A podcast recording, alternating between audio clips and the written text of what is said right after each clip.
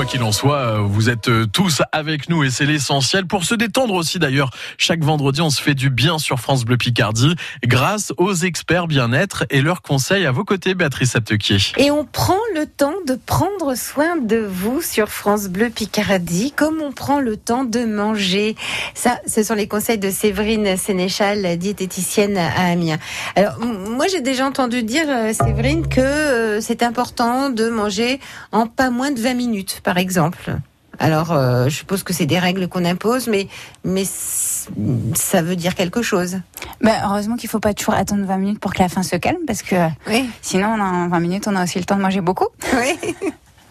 Ouais, alors comment on fait? Donc il faut prendre son temps pour manger. Alors en fait, moi j'invite les, auditeurs à, faire une expérience. Vous avez peut-être déjà fait l'expérience quand vous quand vous avez faim que vous buvez un jus de fruits ou que vous croquez une pomme. Le jus de fruits en 30 secondes, il est avalé donc on a toujours aussi faim. La pomme, ça demande déjà plus de temps donc on a déjà moins faim à moins d'être fâché avec les pommes, qu'on n'aime pas ça ou qu'on on nous est tellement dit, euh, si t'as faim, mange une pomme, forcément, ça marche plus forcément. Ouais. Et il y a d'autres aliments aussi qui prennent beaucoup plus de temps, comme par exemple quand on mange des artichauts ou un plateau de fruits de mer. Mhm. À la fin, on n'a pas forcément mangé grand chose, mais on a passé tellement de temps qu'on n'a plus faim. Voilà, oui, alors donc en fait, ce qu'il y a, c'est qu'il faut manger lentement.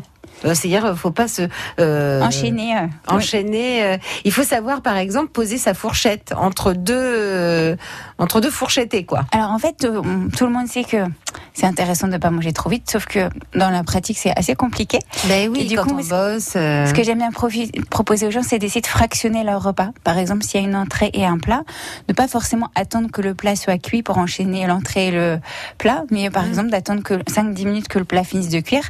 Ça nous permet de nous rendre compte si on a encore vraiment faim ou si déjà on a moins faim. Ah, alors il n'y a pas toujours d'entrée non plus, mais quand c'est le plat, ça peut être par exemple de se servir que la moitié de ce qu'on a l'habitude de prendre, de manger cette quantité-là, puis ensuite refaire le point sur son niveau de faim. Si on a encore vraiment très faim, on peut prendre l'autre moitié. Parfois on a encore un petit peu faim, mais c'est tellement bon qu'on va en reprendre peut-être juste un petit peu pour le plaisir d'en reprendre, mais on en aura quand même mangé moins que d'habitude. Mhm. Et puis parfois, bah, il y a plutôt du bon fromage, du bon dessert qui nous attendent, et on, on va mieux les apprécier si on a encore faim pour les mhm. manger. Alors quand on, alors au quotidien là, c'est bien quand il n'y a pas, euh, bon, on est chez soi, on est rentré.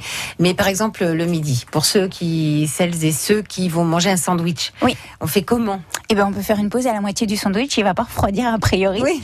et du coup, on peut faire autre chose pendant 10 minutes. Et puis, si après 10 minutes, on se rend compte que ça nous dit rien de manger le reste de notre sandwich, bah, c'est peut-être qu'on a plus faim, en fait. Mais ça fait quoi? C'est un message euh, C'est une discussion avec le cerveau, là, euh, quand on mange lentement? Alors, en fait, ce qui se passe, c'est aussi quand on déguste, on, a, on ressent mieux le goût de ce qu'on mange, on a plus de plaisir.